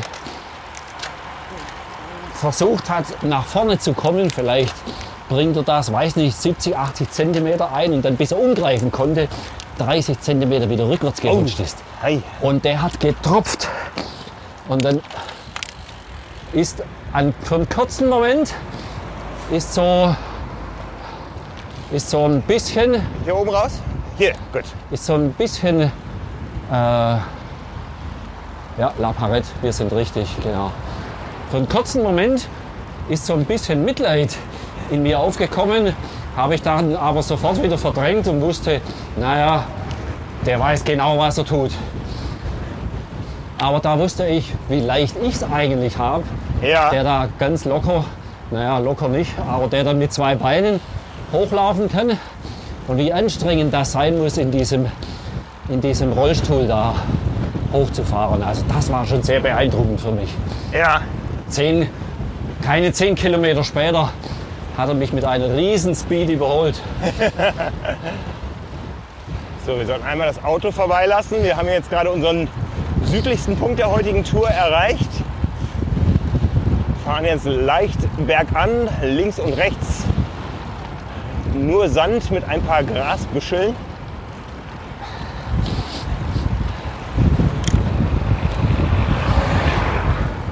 So, jetzt kommt das Auto auch vorbei.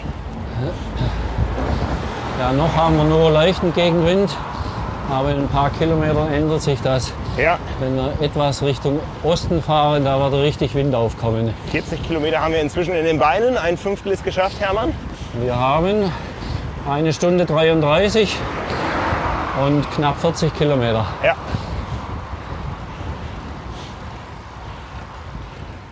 Ja, und dann geht es nochmal wieder oben auf, der, auf dem Queen K Highway wieder an der deutschen Fanmeile quasi vorbei.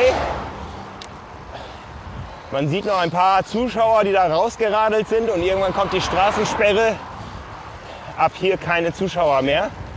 Und da ist man mit sich alleine. Wusstest du dann schon, wer vor dir liegt und wie weit?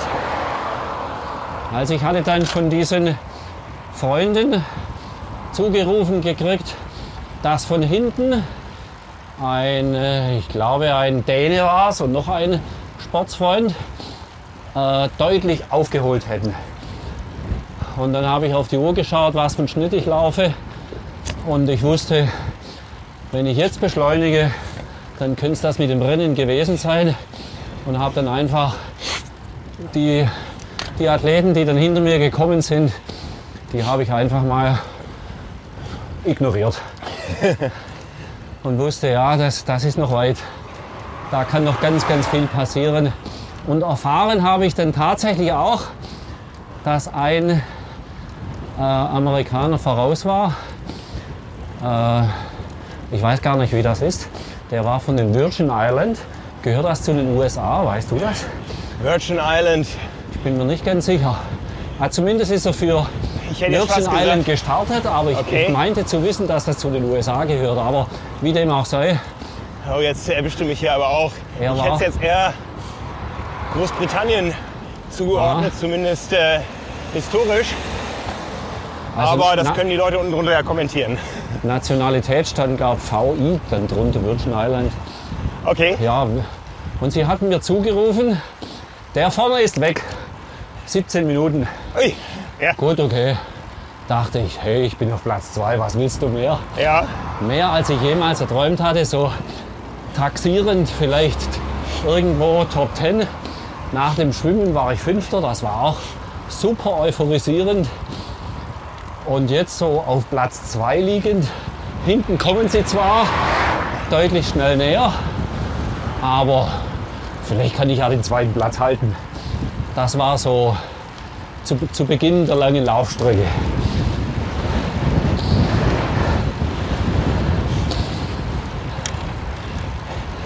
Ja, großartig. Und die Laufstrecke endet ja im Norden mit einem Wendepunkt im berühmten Energy Lab. Die Straße zum Natural Energy Lab. Früher mal eine Straße ähnlich wie hier, außer dass äh, dort nicht Sand, sondern Lavageröll liegt. Äh, mit leichter Steigung, die man auch im Rennen erst so richtig spürt, wenn es wieder bergauf geht. Inzwischen ein äh, wenig schmuckes Industriegebiet. Ja, dieses, dieses äh, Energy Lab, das ist so, glaube ich, schon für die meisten Altersklassenathleten immer so diese, dies, dies, dieser Angstwendepunkt oder genau da geht's rein. Da Ja. entscheidet sich auch schon ganz viel. Wenn du da gut wieder rauskommst, dann weißt du, jetzt geht's nur noch zurück. Sind zwar immer noch viele, ich weiß nicht, 18 oder 16 Kilometer zurück, aber das meiste hast du denn. Ja, Und kurz bevor es da reinging, nee, das war schon ein paar Kilometer vorher, da kam dann der Hubschrauber mir entgegen und da habe ich dann schon gesehen, wer führt und wer richtig schnell unterwegs war.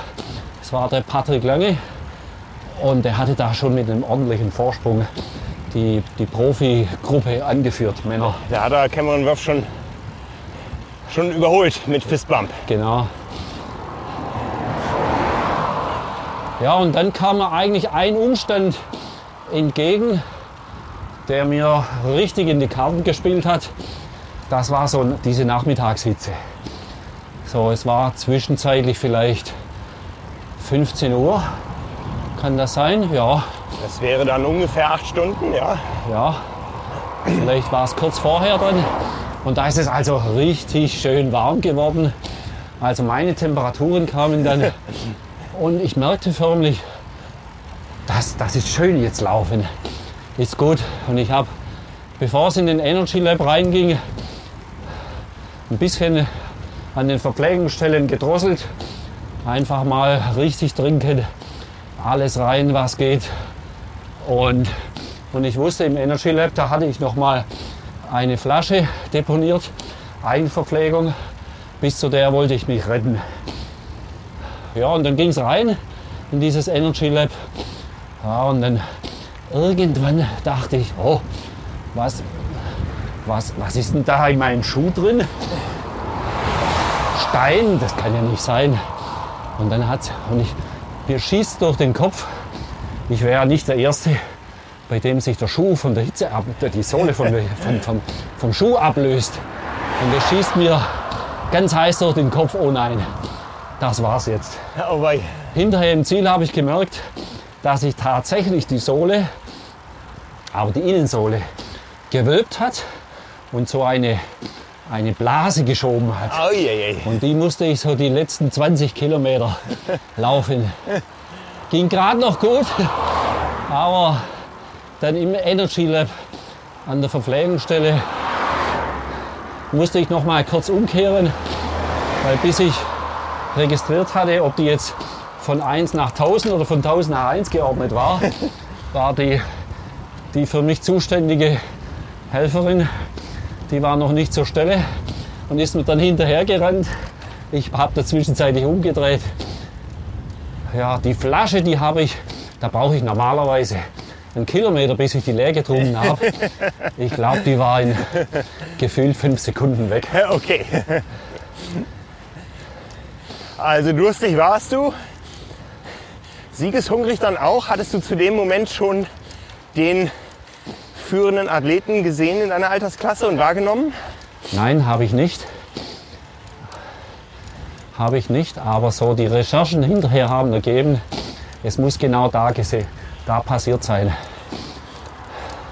Genau in diesem heißesten Teil oder gefühlt heißesten Teil, da muss ich wohl diesen äh, Athleten aus den USA, Virgin Island, überholt haben.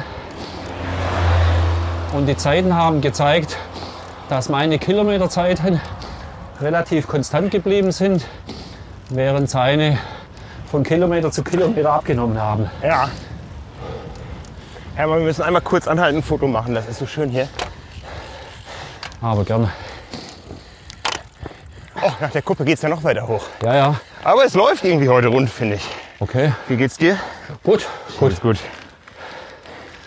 So, dann haben wir auch gleich ein Foto für den Artikel auf der Seite. Muss ich ja den Bauch einziehen. Ach, tu doch nicht.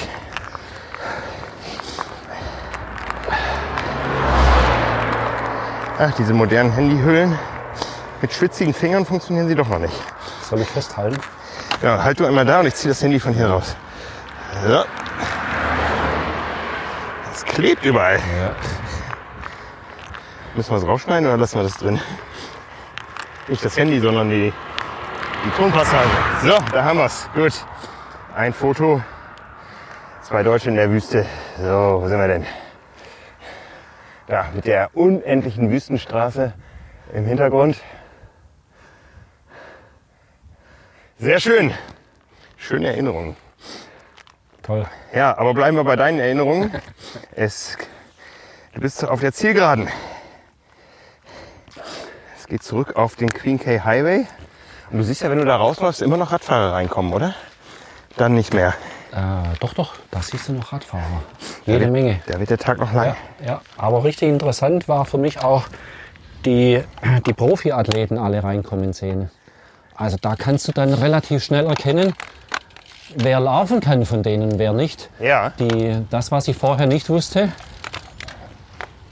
hat sich jetzt dann später zu einem richtigen Bild zusammengefügt von den einzelnen Athleten. Okay. Und ich konnte, klar, als früherer Leichtathletiktrainer, äh, guckst du auf solche Sachen natürlich und überlegst, guter Laufstil sieht toll aus und der ist noch ganz gut drauf und so. Und ich habe dann immer geschaut, Mensch, wo kommt denn der Sebi, Sebastian Kienle? Ich sehe den nicht. Was ist da wohl los? Ja, der kam auch nicht mehr. Er kam dann, ne, habe ich aber erst natürlich zum Schluss erfahren Ja. dass an dem Tag nicht gut gelaufen ist für ihn. Ja, und das war so eine, eine Phase, die auch für mich jetzt richtig interessant war, da so live zu sehen, wie die auf der Strecke unterwegs sind. Alle. Ja, ja. ja, und dann für mich war es dann auf dem Rückweg vom, vom Energy Lab, dann wusste ich, nächste Station, Hannes Hawaii Team, die stehen da wieder. Und dann kam zwischenzeitlich auch, wie gesagt, zu der Hitze kamen dann noch ein paar Athleten dazu, wo ich jetzt nicht mehr wusste, sind das jetzt Profiathletinnen oder Age-Grouperinnen, die richtig schnell unterwegs waren. Und da konnte ich mit einer, mit einer kleinen Gruppe ein paar Kilometer mitlaufen. Das war für mich ziemlich hilfreich. Ja. Also in einer Phase, wo du auch mal äh, psychisch ziemlich leer bist Ja. und denkst, äh, jetzt wird's zach.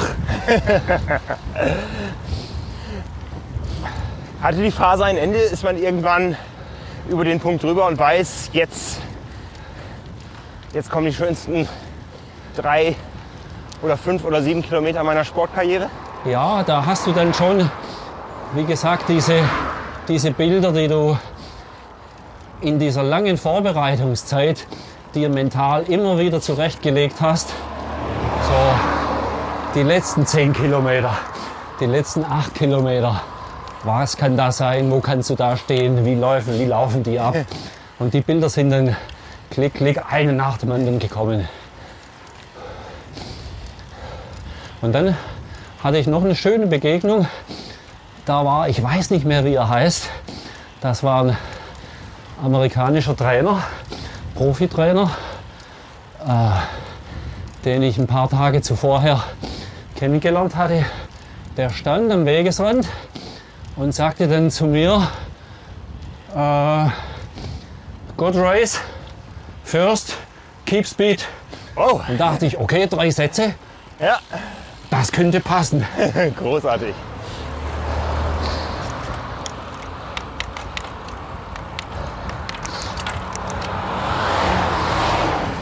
Aber richtig geglaubt habe ich es noch nicht. Aber da hatte ich schon mal eine Ahnung davon, es könnte, es könnte gut ausgehen.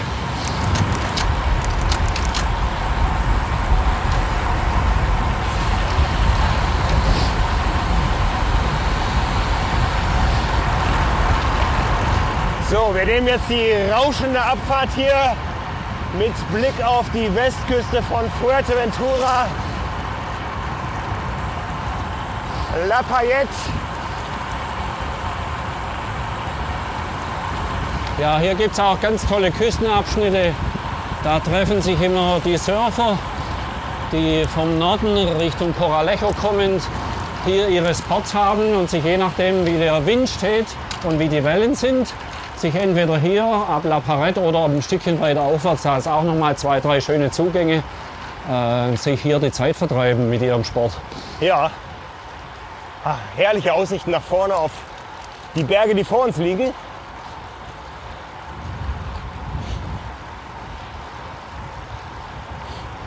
Ja, und wenn mal richtig Wind ist, also heute ist noch doch trotzdem für die Insel relativ windstill.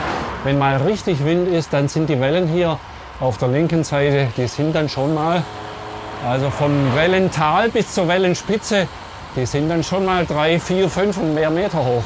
Oh ja. So, jetzt sind wir auf Meereshöhe unten in La Parette. Und jetzt kommt der wahrscheinlich langsamste Teil der heutigen Tour. Drei lange Anstiege zum Observatorium hoch, dann runter nach Pajara, hoch zu den Streifenhörnchen, zum Streifenhörnchenberg, wo in diesem Jahr noch niemand ein Streifenhörnchen gesehen hat runter nach Betancuria und nochmal hoch zu den Eisenmännern.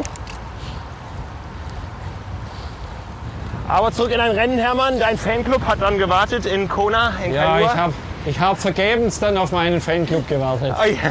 Wo Ja. sind die Freunde? Ich hatte mich da richtig gefreut drauf. Bald müssen sie ja auftauchen. Ja. Und sie waren nirgendwo.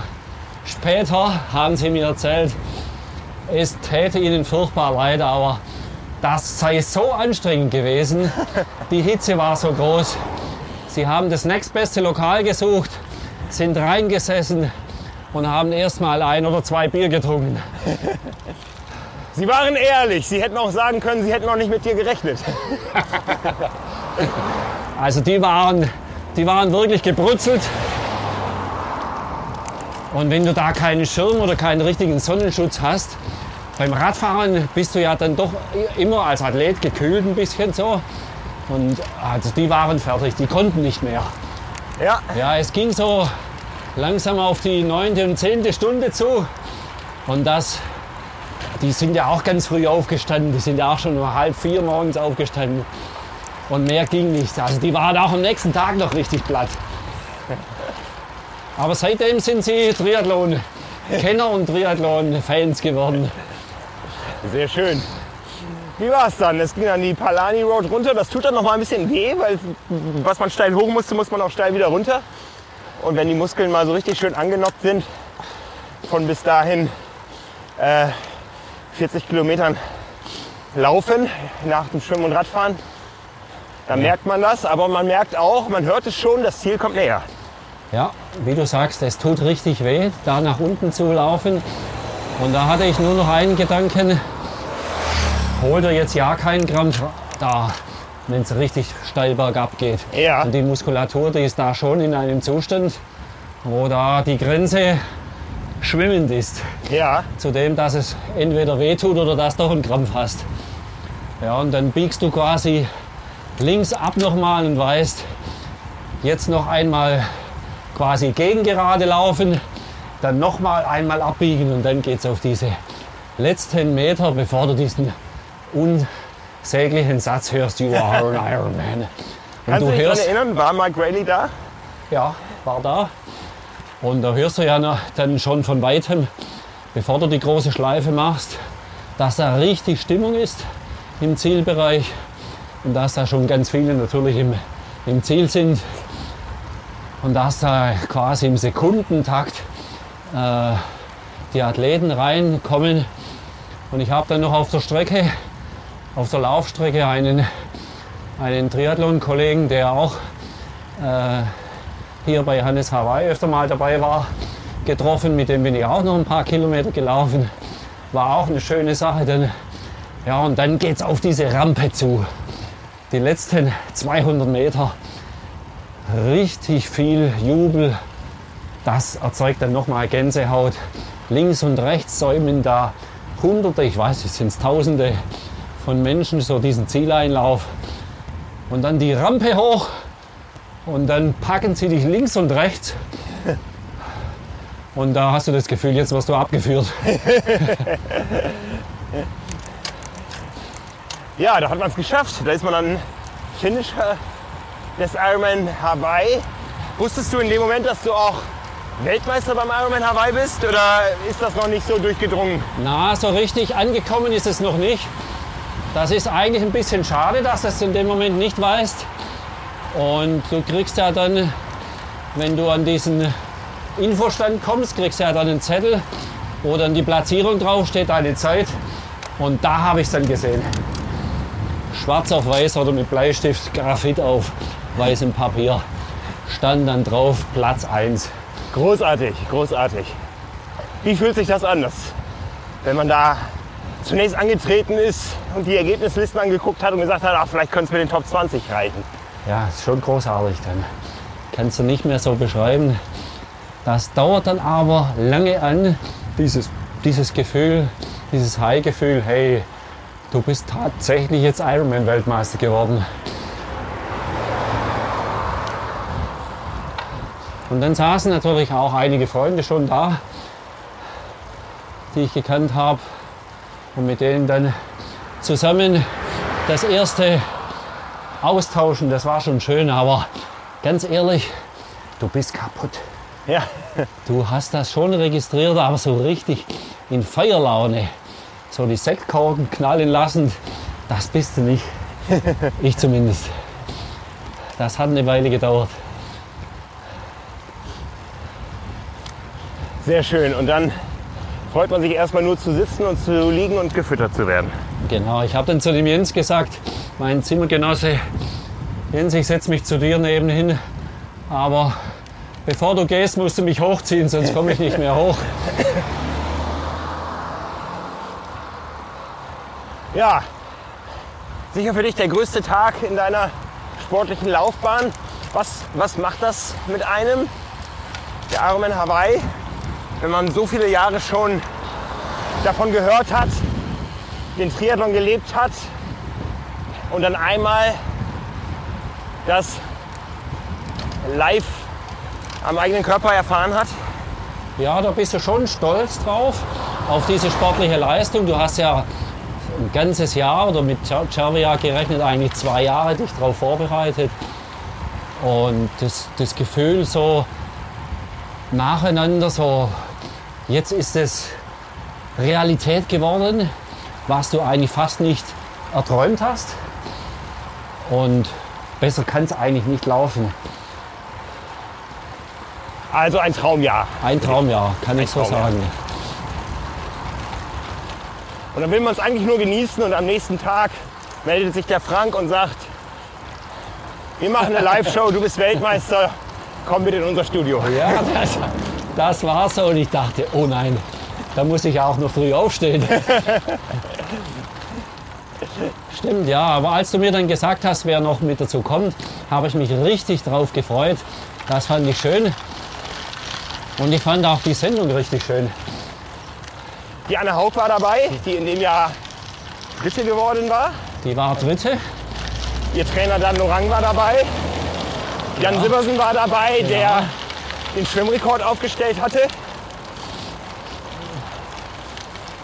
Und wir haben über das Rennen geplaudert.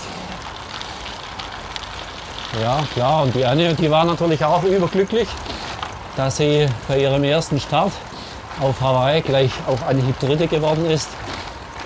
Und so ein bisschen angeklungen ist es ja damals schon von Dan Loang, dass wenn das Training noch optimiert wird, dass da vielleicht noch mehr drin sein könnte. Ja. Sie hat es dann wahr gemacht. Du hattest in dem Moment ja schon die Quali für Nizza, für die 73 WM. Bist wieder Weltmeister geworden. Und du hast ja schon erwähnt, dieses Jahr machst du ein sportliches Sabbatical, was ich übrigens nicht merke. Also wir haben gestern schon ein Koppeltraining äh, zusammen gemacht, wo ich dann reißen lassen musste irgendwann auf dem Rad. Also Ja, an Fitness hast du nicht viel verloren. Wie geht's denn weiter? Hast du, hast du Ziele, hast du Visionen? Sagst du einmal Ironman Hawaii, das habe ich jetzt, ich kann es nicht mehr toppen, das Jahr war perfekt, ich bin Weltmeister geworden, das möchte ich so stehen lassen? Oder sagst du, oh, das würde mich schon noch mal reizen? Ja, also ich sag mal, ich habe Lust, äh, Sport zu treiben. Ich habe auch Lust, mich in Bereiche zu bewegen, wo es auch richtig weh tut. Und wenn ich diese Lust nach wie vor verspüre und auch vom Kopf her, also von der Psyche her, Lust auf einen Wettkampf habe, dann möchte ich schon noch mal. Aber ich habe jetzt noch keine realen Pläne. Das und das möchte ich tun in ein oder zwei Jahren. Also wie gesagt, jetzt dieses Jahr einfach mal äh, sportlich nichts tun oder wenig tun, so wie mein Freund Dieter immer gesagt hat, so den Motor immer ein bisschen am Laufen lassen, am Laufen halten und immer ein bisschen was tun, aber jetzt nicht systematisches Training, bei weitem nicht. Und apropos Koppeltraining, man muss ja dazu sagen, dass du schon einige Kilometer hier gefahren bist, während Ja. wir relativ frisch in dieses Koppeltraining gegangen sind. Für dich ist heute Bergfest. Ich habe noch diesen und den nächsten Trainingstag vor mir. Aber ich muss sagen, dieses Gespräch hat mich inspiriert. Für mich sind es noch sechs Wochen jetzt bis zum Ironman Südafrika. Und die kann ich jetzt mit ganz frischer Motivation angehen, nachdem man dir hier jetzt lange gelauscht hat. 50 Kilometer haben wir gleich stehen. Ja, ich wünsche dir auf jeden Fall einen tollen Wettkampf Südafrika. Wenn ich jetzt, um diese Jahreszeit bin ich nur nie fit, aber wenn ich jetzt fit wäre, da würde ich dich fast darum beneiden, da starten zu können. Fände das mal ein super Ort. Ja, ich drücke dir mit Sicherheit beide Daumen, dass das ein tolles Rennen für dich wird. Danke dir, Hermann. Ich wünsche dir auch ohne große sportliche Ziele ein tolles Triathlon-Jahr. Danke fürs Gespräch. Es hat mir sehr viel Spaß gemacht. Ja, bitteschön.